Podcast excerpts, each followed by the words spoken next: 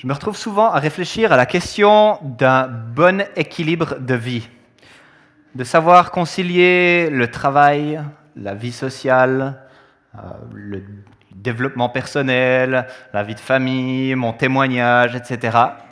Et puis, je ressens très souvent ça comme un chemin de crête, en fait, l'impression que c'est un vrai travail d'équilibriste. Et puis, il y a des jours où tout va bien, et puis c'est un peu comme ça.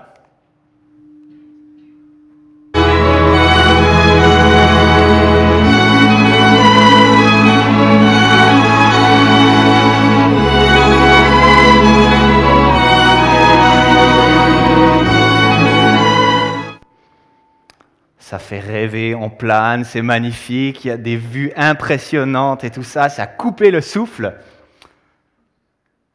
Et puis il y a des jours où ce travail d'équilibriste, d'essayer de balancer un peu tous ces aspects de ma vie, ça ressemble plutôt à ça.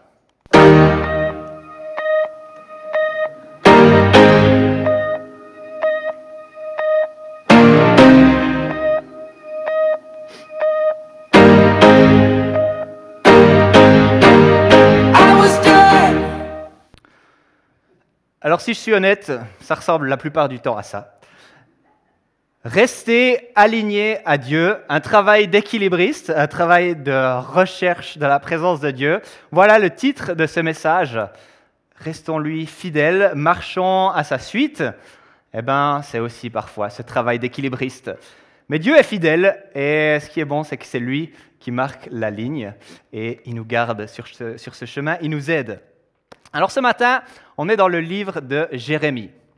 Jérémie, quelques éléments du contexte. C'est riche, c'est hyper riche comme livre. C'est un livre prophétique qui a été écrit par le prophète Jérémie. Voilà. Ce qu'il y a de particulier, par contre, dans le livre de Jérémie, c'est que euh, les, textes, les différentes prophéties, enfin, c'est un texte qui n'est pas agencé de A à Z, en fait. Ce n'est pas dans l'ordre chronologique, c'est à différents agencements. Et puis ça explique que parfois, si vous lisez le livre de Jérémie de A à Z, si ça a déjà été le cas pour vous, eh bien, c'est un peu déconcertant, c'est un peu confusant parfois, parce que ça, ça bouscule un peu notre pensée linéaire comme ça, occidentale. Jérémie, il s'adresse au royaume de Juda.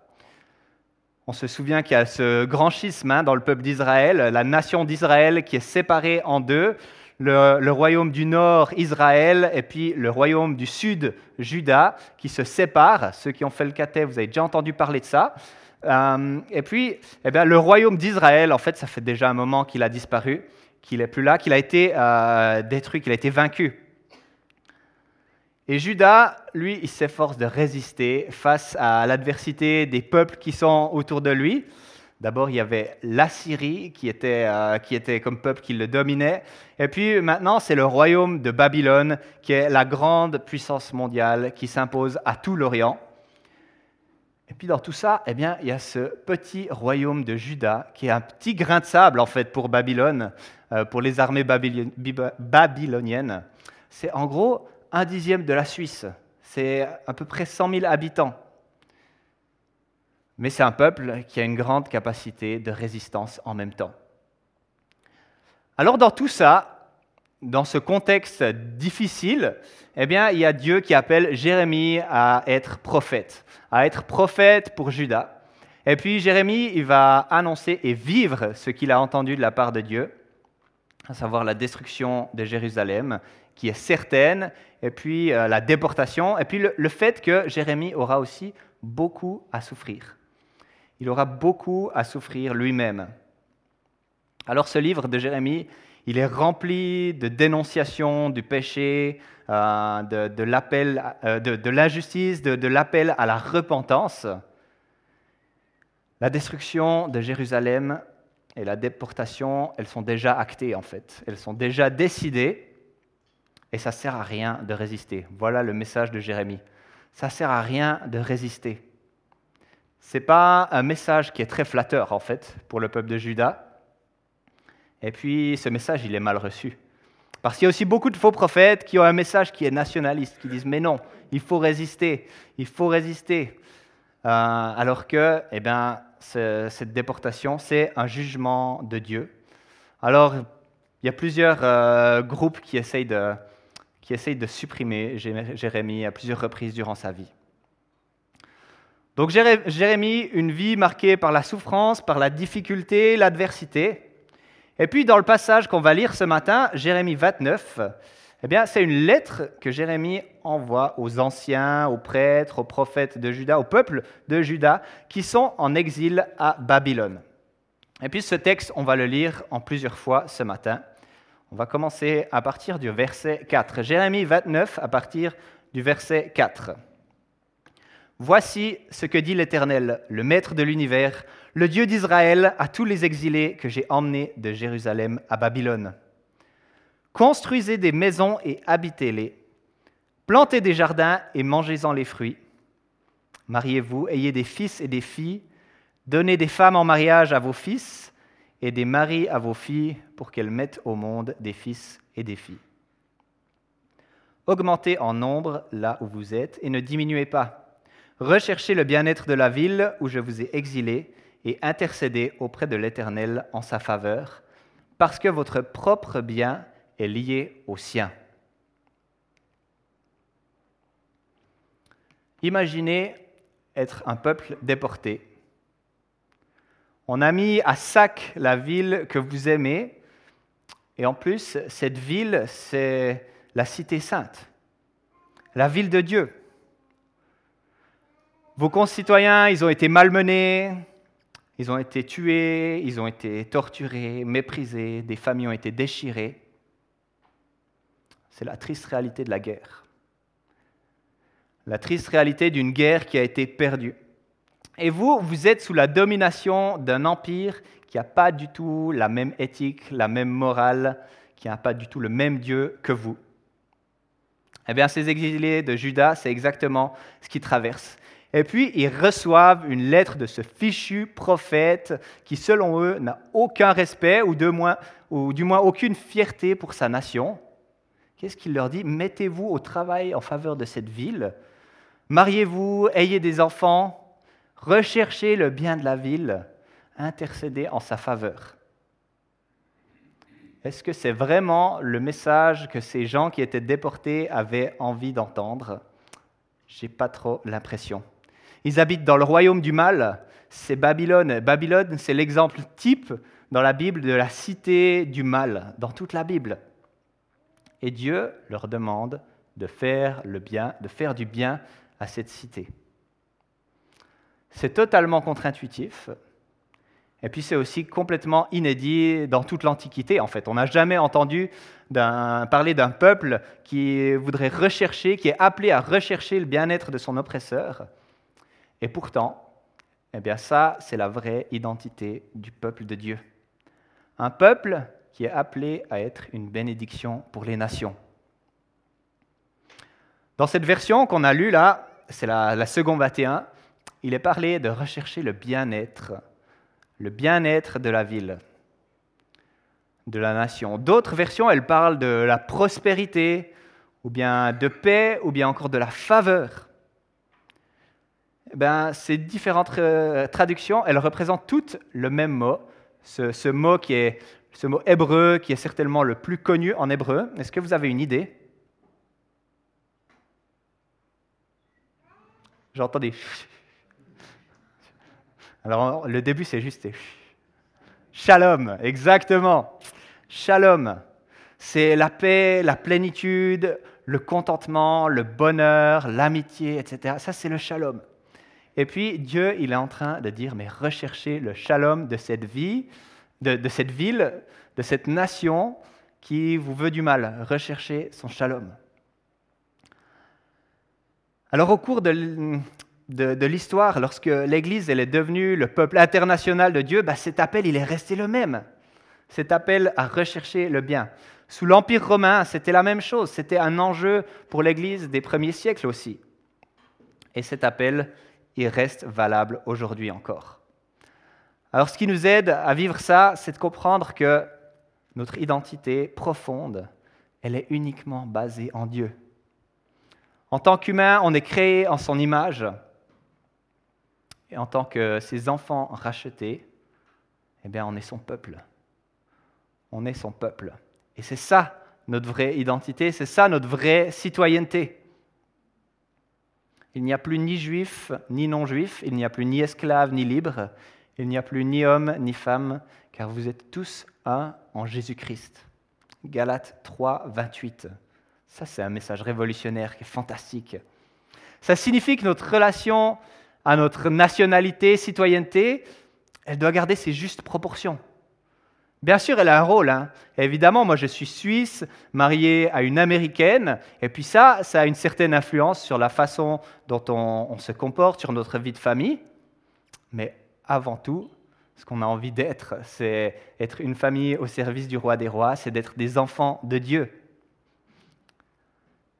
Quant à nous, nous sommes citoyens des cieux. De là, nous attendons ardemment la venue du Seigneur Jésus-Christ pour nous sauver. Philippiens 3, 20.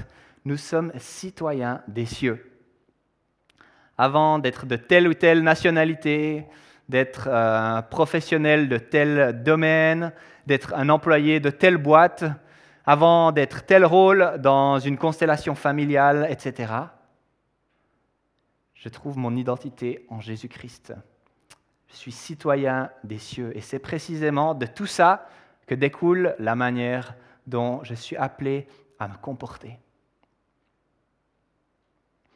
Rester aligné à Dieu alors que nos circonstances elles peuvent être défavorables, c'est exactement ça que ces quelques versets mettent en avant. Alors en Suisse, on a la chance d'être dans un pays où les choses sont plutôt confortables. On vit dans une société qui est plutôt juste, qui est plutôt équitable. En tout cas, on peut le comparer à d'autres pays et puis on remarque qu'il y a un grand privilège d'être en Suisse.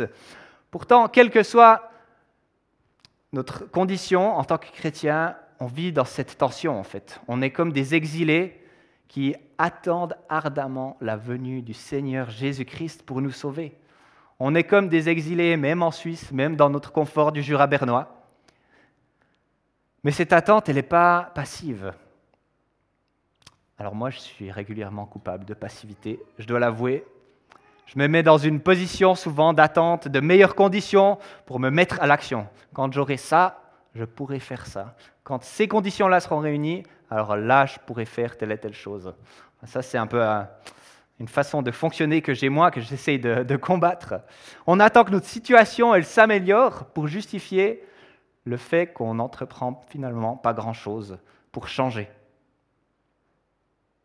Alors ça serait trop facile de se laisser aller à la passivité, de se déconnecter complètement du monde qui nous entoure. Non, cette attente, elle se fait en pratiquant des œuvres de justice, en faisant le bien autour de nous, en intercédant pour notre contexte, en intercédant pour nos familles, notre place de travail, en intercédant. Et ça a des choses à dire sur la façon dont on considère, par exemple, la justice sociale. Ça a des choses à dire sur la façon dont on réfléchit à l'écologie. Plein de questions comme ça oui, on est appelé à rechercher le bien pour le monde qui nous entoure, pour le contexte dans lequel on est placé, alors qu'on est comme des exilés. Est-ce que nous prions pour notre employeur, pour nos collègues? Est-ce que nous prions pour nos voisins? Est-ce que nous prions pour notre village, les autorités du pays? Est-ce que nous prions pour que le plus grand nombre puisse connaître Dieu? En tout cas, voilà une opportunité de le faire. Ça s'appelle Prier pour mon village. Et puis c'est l'église du 7, juste à côté d'ici, qui organise cette soirée de prière. Ça a lieu ce vendredi, le 25 août. Et c'est une magnifique occasion de prier pour son village. Je vous encourage à y participer. À 18h45, les gens se retrouvent dans les différents villages qui sont listés là. Si le vôtre y est, eh ben, une invitation pour vous. Euh, toutes les informations sont sur le site de leur église, cet.ch. Et puis après, il y a un temps de prière en commun encore qui est vécu euh, le vendredi à 20h. Est-ce que ce n'est pas une belle occasion de prier, d'intercéder, d'entrer exactement en fait dans ce que ces quelques versets nous invitent à faire? Moi, je crois réellement que rechercher le bien pour un monde qui a priori ne se soucie pas de Dieu, c'est vraiment une façon de rester aligné à Dieu. Le texte il part assez abruptement sur un autre angle. Quand on connaît le contexte de Jérémie, on le comprend un peu mieux. Voilà ce qu'il dit.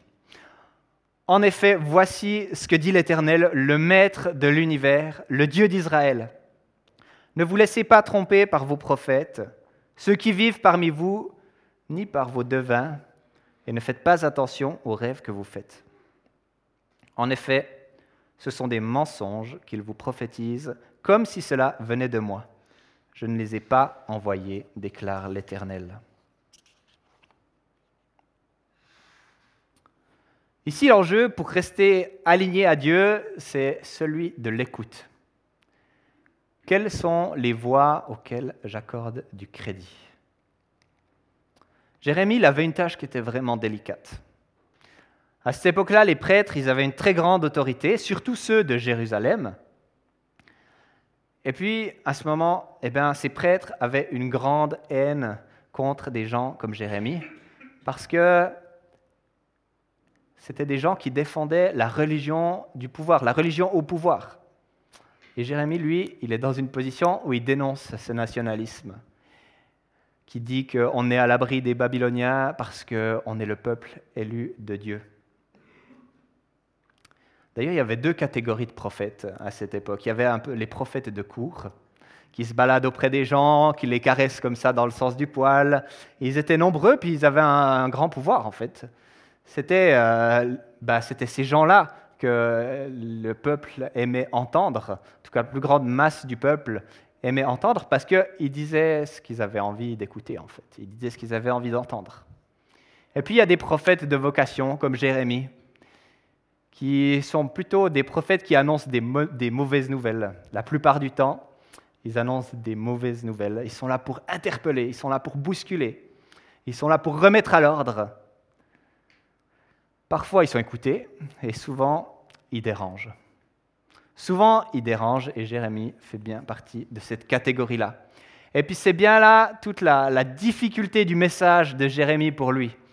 Sa mission, c'est de parler du jugement de Dieu, de la déportation, de la domination de Babylone, comme des événements que Dieu a ordonnés lui-même, parce que le peuple, il est en tort. Alors il y a toute une partie de prophètes qui sont bien plus influents, qui, ont bien plus de confiance auprès du peuple et qui annoncent, eux, plutôt des nouvelles rassurantes. Mais nous aussi, on préfère entendre des bonnes nouvelles, j'ai l'impression. Nous aussi, on est habitués à, recevoir plutôt les paroles de bénédiction, les paroles qui nous encouragent, qui nous portent plutôt que les paroles d'avertissement, de mise en garde. Et puis on a tous nos dadas aussi. On a tous nos dadas, les styles de livres qu'on lit, euh, les, genres de séries ou bien de contenus multimédia qu'on consomme.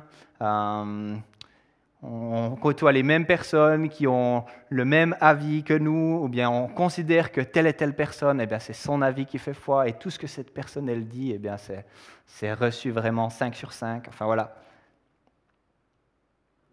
Et puis il y a des personnes aussi dans l'Église qui ont des avis qui dérangent. Il y a des personnes, des prises de parole dans l'Église qui parfois nous mettent un peu inconfortables comme ça. Et on fait parfois très vite de balayer, de faire tout notre possible pour balayer ces paroles qui sont inconfortables. Pourtant, je crois vraiment qu'on doit examiner les choses à la lumière du Saint-Esprit, qu'on doit examiner les choses à la lumière de la parole de Dieu, qu'on doit examiner les choses à la lumière de la prière communautaire. Alors si tu as des paroles qui dérangent, que tu as à dire à l'Église, eh bien, dis-les. Ça vaut la peine. C'est bon.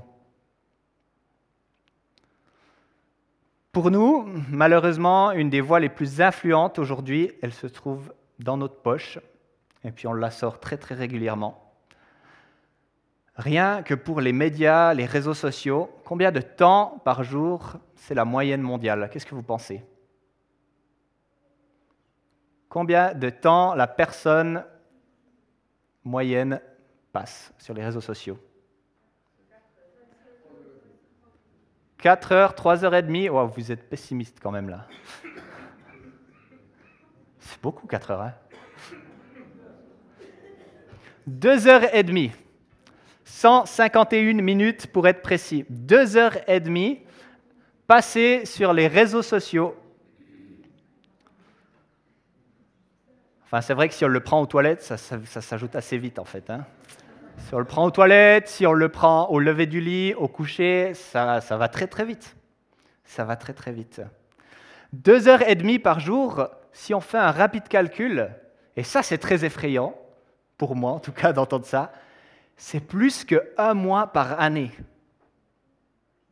Deux heures et demie par jour, un mois par année.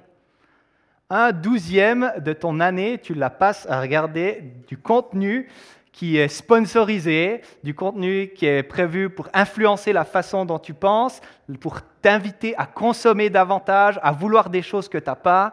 Une heure et demie, euh, deux heures et demie par jour qui t'invite à, penser de la même façon que tous ceux qui sont dans ton cercle qui postent des choses comme ça, ça c'est complètement effrayant. Deux heures et demie dans le simple but de divertir.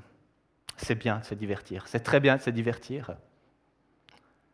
Mais à quel prix?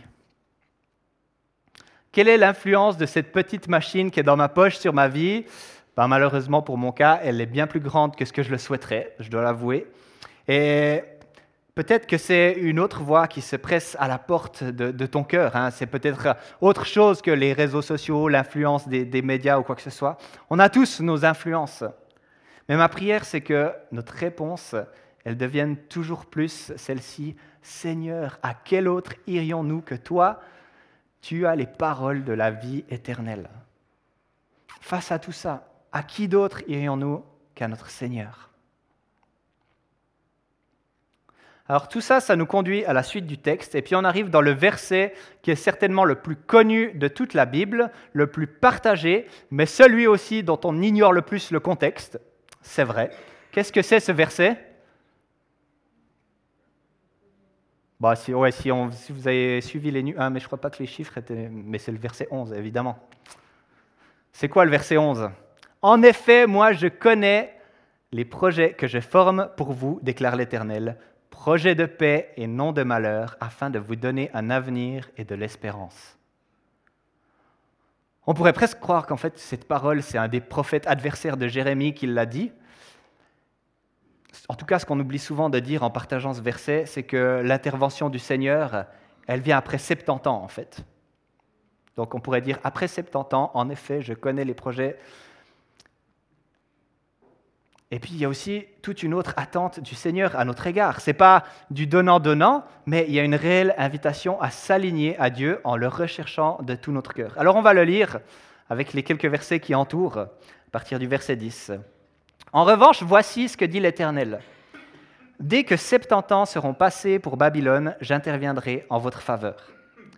J'accomplirai ce que je vous ai promis en vous ramenant ici. En effet, moi, je connais les projets que je forme pour vous, déclare l'Éternel, projets de paix et non de malheur, afin de vous donner un avenir et de l'espérance. Alors vous m'appellerez et vous partirez. Vous me prierez et je vous exaucerai. Vous me chercherez et vous me trouverez, parce que vous me chercherez de tout votre cœur.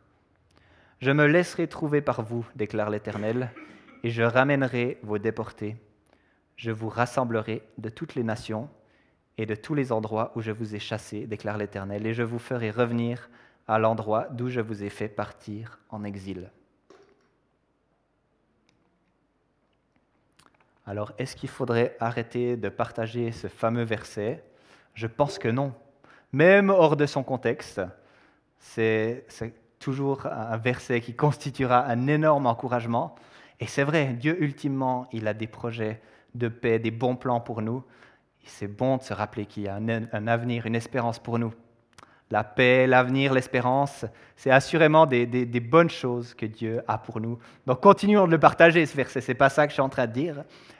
Mais c'est aussi tellement utile, et puis parfois bien plus réaliste, de comprendre que Dieu est au-dessus de, de toute chose, que son timing, il n'est pas forcément celui auquel on s'attend. Et on n'aime pas l'attente, c'est vrai, on veut tout tout de suite. C'est comme si on croyait qu'il n'y avait rien de bon à tirer des périodes d'attente de, nos vies. Pourtant, Dieu, Il a dit dans cette attente, planter des vignes, rechercher le bien de la cité, etc. Intercéder pour la cité. Alors oui, les voies de Dieu, elles peuvent sembler sévères, hein. mais il y a une réelle bénédiction pour ceux qui, pour ceux qui acceptent ces voies dans l'humilité, pour ceux qui, qui s'attendent à lui. Et cette bénédiction, elle peut prendre du temps à venir. Et si on cherche à anticiper les choses par nous-mêmes, à cause de notre impatience par rapport au temps de Dieu, eh bien, il y a parfois le risque qu'on s'expose à tout perdre. On risque d'entrer dans une dynamique euh, d'endurcissement de, notre cœur. Et puis on perd ces bienfaits qui viennent non seulement du, châtiment, de l'attente, que ceux qui viennent de, de la délivrance de Dieu. Est-ce qu'on ose attendre avec Dieu parfois? Attendre ses projets de paix, ses projets de bonheur. En tout cas, Israël, ils étaient dans une mauvaise posture parce qu'ils n'avaient pas respecté cette alliance. Ils n'étaient pas restés alignés à Dieu. Ils s'étaient tournés vers d'autres dieux. Ils avaient méprisé la justice, etc. Mais il viendra un temps où tout ça, ça va changer. Il y aura aussi un changement d'attitude de la part d'Israël. Un changement d'attitude radical. Et Dieu reste fidèle à sa promesse et Israël se tournera à nouveau vers Dieu. Et c'est là qu'il y a cette question de rechercher Dieu de tout notre cœur. Oui, les projets de paix, l'avenir, l'espérance, tout ça, ça viendra un jour ou l'autre, c'est sûr. D'une manière ou d'une autre, c'est certain. Mais qu'est-ce qu'on peut faire dans cette attente? S'aligner à Dieu en le recherchant de tout notre cœur. S'aligner à Dieu en le recherchant. Et Dieu, il ne se cache pas à ceux qui le cherchent de tout leur cœur je me laisserai trouver par vous. Voilà la promesse de Dieu. Je me laisserai trouver par vous. Il s'attend à ce que on se tourne vers lui, à ce qu'on crie du fond de notre détresse. Il s'attend à ce qu'on le recherche pour nos questions de santé, pour nos émotions, pour nos couples, pour notre santé mentale, pour nos familles, pour notre Église. Et surtout, il s'attend à ce qu'on le recherche simplement pour qui il est, pour sa présence pour la sanctification qui découle de la communion, de la proximité avec lui. C'est aussi ça, s'aligner à Dieu. Alors, dans quel domaine de ta vie est-ce que tu t'attends à voir l'intervention de Dieu? Moi, je t'encourage à persévérer, à le rechercher. Il y a des projets de paix, de bonheur qui viennent, mais recherche-le de tout ton cœur. Recherche-le de tout ton cœur. Alors dans ce passage, on a vu qu'il y a trois façons de nous aligner ou bien de rester alignés à Dieu. Rester alignés à Dieu en recherchant le bien, en faisant le bien, en intercédant. Rester alignés à Dieu en écoutant la bonne voix, en recherchant sa voix à lui. Rester alignés à Dieu en recherchant Dieu de tout notre cœur. Et je suis certain que c'est des pistes qui font une réelle différence dans notre vie, dans notre quotidien, dans notre espérance, dans notre attente de Dieu. Alors aujourd'hui, j'aimerais vous inviter, alors qu'on va prendre la Sainte Seine, à examiner notre, notre propre vie. Est-ce que je suis aligné à Dieu? Quels sont les ajustements que je suis appelé à faire? J'invite l'équipe de louange à, venir euh, sur scène.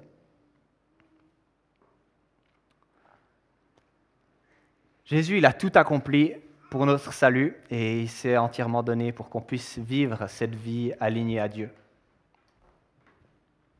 Puis à chaque fois qu'on prend ce repas de la Sainte Seine, on goûte tout à nouveau à cette immense bonté de Dieu. On se rappelle de son œuvre à la croix, aussi de sa résurrection. Ce privilège si fort de pouvoir être appelé des enfants de Dieu cette grâce qui nous est faite, le cadeau de la vie éternelle au lieu du châtiment qui nous était destiné. Quelle grâce. La grâce d'avoir des projets de paix, d'avenir, d'espérance à 100% assurés par l'œuvre de Jésus.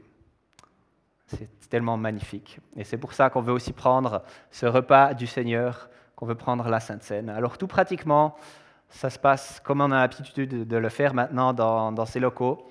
On peut venir par le centre, aller se servir des éléments. Il y a du vin et du jus de raisin, et puis de rejoindre votre place par le, par le couloir extérieur.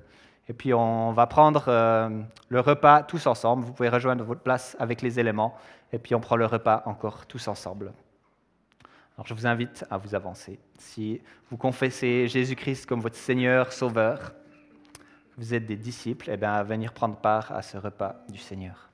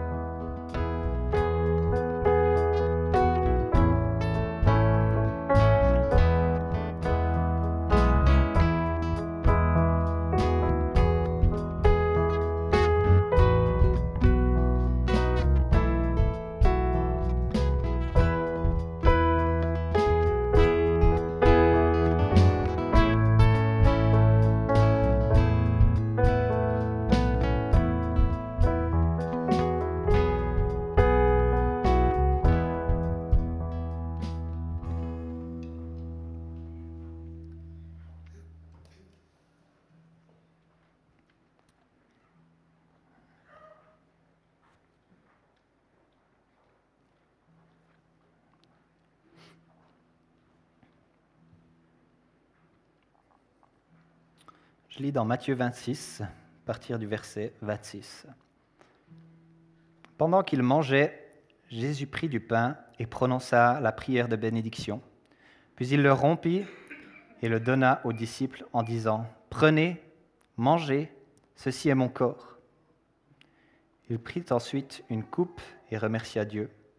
Puis il la leur donna en disant, Buvez-en tous, car ceci est mon sang, le sang de la nouvelle alliance qui est versé pour beaucoup, pour le pardon des péchés. Je vous le dis, je ne boirai plus désormais de ce fruit de la vigne jusqu'au jour où je le boirai à nouveau avec vous dans le royaume de mon Père. Seigneur, nous te disons merci pour ta présence parmi nous. Merci parce que toi, tu nous permets une vie alignée à la tienne Et Seigneur, sur ce, chemin qui est tout tracé par toi, eh Seigneur, c'est vrai que nous, on, on va à gauche, à droite, parfois on se perd, parfois on s'éloigne de ce chemin. Mais toi, tu es un Dieu fidèle qui nous ramène toujours, Seigneur. Tu es un Dieu fidèle qui nous garde alignés à toi, Seigneur. Que nos cœurs se rapprochent du tien, Seigneur. Que nous puissions entendre ta voix, Seigneur. Malgré tout le bruit environnant, malgré tous les, signaux d'alarme, tous les messages contraires, ou bien malgré tous ces messages qui nous détourneraient de toi, qui attirent notre attention, Seigneur. Garde-nous attentifs à ta voix, Seigneur. Garde-nous attentifs à ta parole. Que ce soit ce que toi tu veux dire qui ressorte dans l'Église, que c'est ce que toi qui veux dire, qui ressorte dans nos cœurs, dans nos vies, dans nos familles. Seigneur, que là où nous sommes placés, nous puissions faire le bien, Seigneur, comme toi tu, nous y appelles, Seigneur. Que là où nous sommes placés, nous puissions être des ambassadeurs de ton royaume. Seigneur, que notre identité soit en toi. Que notre vraie identité profonde soit en toi, Jésus. Et je te prie, Seigneur, eh bien, que tu nous aides à rechercher ta présence de tout notre cœur. Que nos cœurs soient disposés à t'entendre, à t'écouter. Seigneur, merci pour ton sacrifice. Merci pour ta mort à la croix, pour nous obtenir le pardon, la grâce. Merci pour ce pain qui nous rappelle ton corps qui a été brisé, ce, vin qui nous rappelle ton sang qui a été versé pour la nouvelle alliance, Seigneur. Que nous entrions pleinement dans cette alliance, dans cette vie alignée avec toi, Seigneur. Et tu nous, tu nous y rappelles aussi à, ça, Seigneur, au travers de, de ce repas. Seigneur, nous te disons merci pour ta grâce et ton amour. Amen. Je vous invite à prendre les éléments. Et puis après, on va encore chanter un chant.